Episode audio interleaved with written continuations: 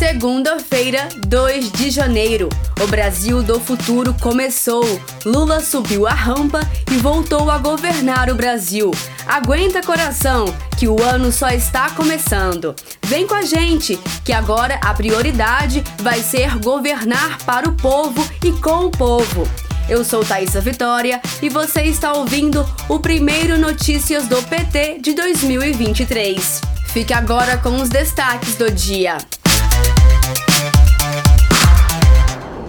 Eu darei a minha própria vida para que a gente consiga esse bem que o povo brasileiro merece.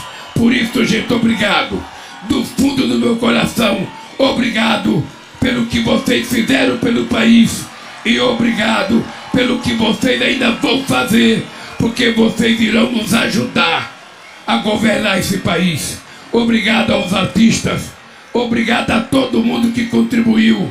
Eu não posso pagar em dinheiro, eu só posso pagar em trabalho e eu pretendo retribuir cada sacrifício de vocês com o meu sacrifício para que a gente recoloque esse país num patamar de um país justo, de um país soberano. Um beijo no coração. Que Deus abençoe vocês. Ah, Lula, nós que agradecemos por lutar tanto por nosso Brasil e voltar a governar o país. Pessoal, vocês ouviram a fala do nosso presidente no dia que marcou a volta da democracia e o começo de um novo Brasil. Lula e o vice-presidente Geraldo Alckmin tomaram posse em uma esplanada repleta de esperança.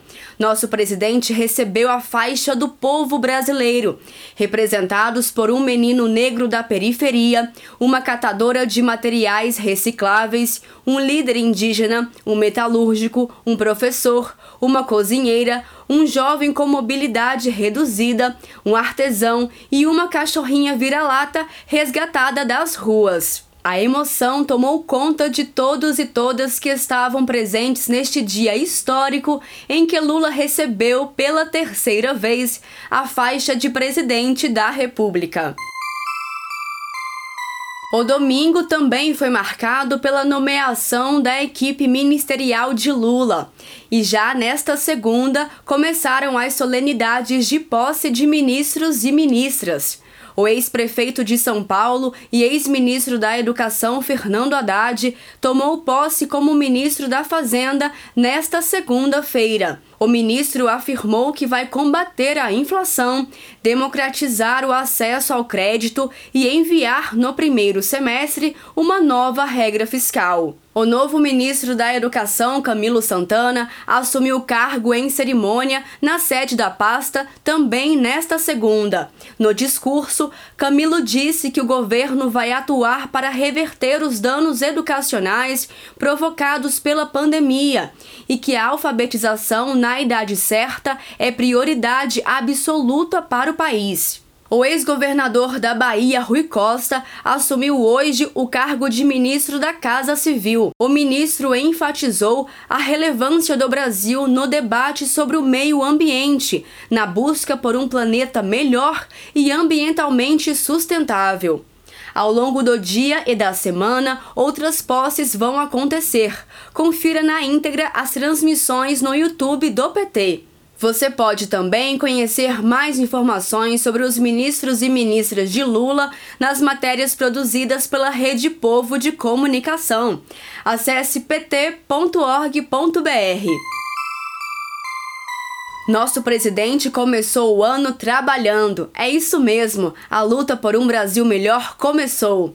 Lula restringiu o acesso a armas, garantiu o pagamento dos 600 reais às famílias pobres e revogou decretos que impedem o combate aos crimes ambientais e a participação social. Além disso, Lula determinou aos ministros e ministras que encaminhem propostas para retirar do processo de desestatização empresas públicas como Petrobras, Correios e a EBC, empresas Empresa Brasil de Comunicação, entre outras. O presidente determinou ainda que a Secretaria-Geral elabore uma proposta de recriação do Procatadores, programa que fomenta e incentiva as atividades desenvolvidas pelos catadores de materiais recicláveis no país. A ação de Lula foi em homenagem à memória de Diogo Santana, ativista pelos movimentos sociais. E durante toda esta segunda-feira, Lula terá reuniões com 17 delegações estrangeiras que vieram para a posse.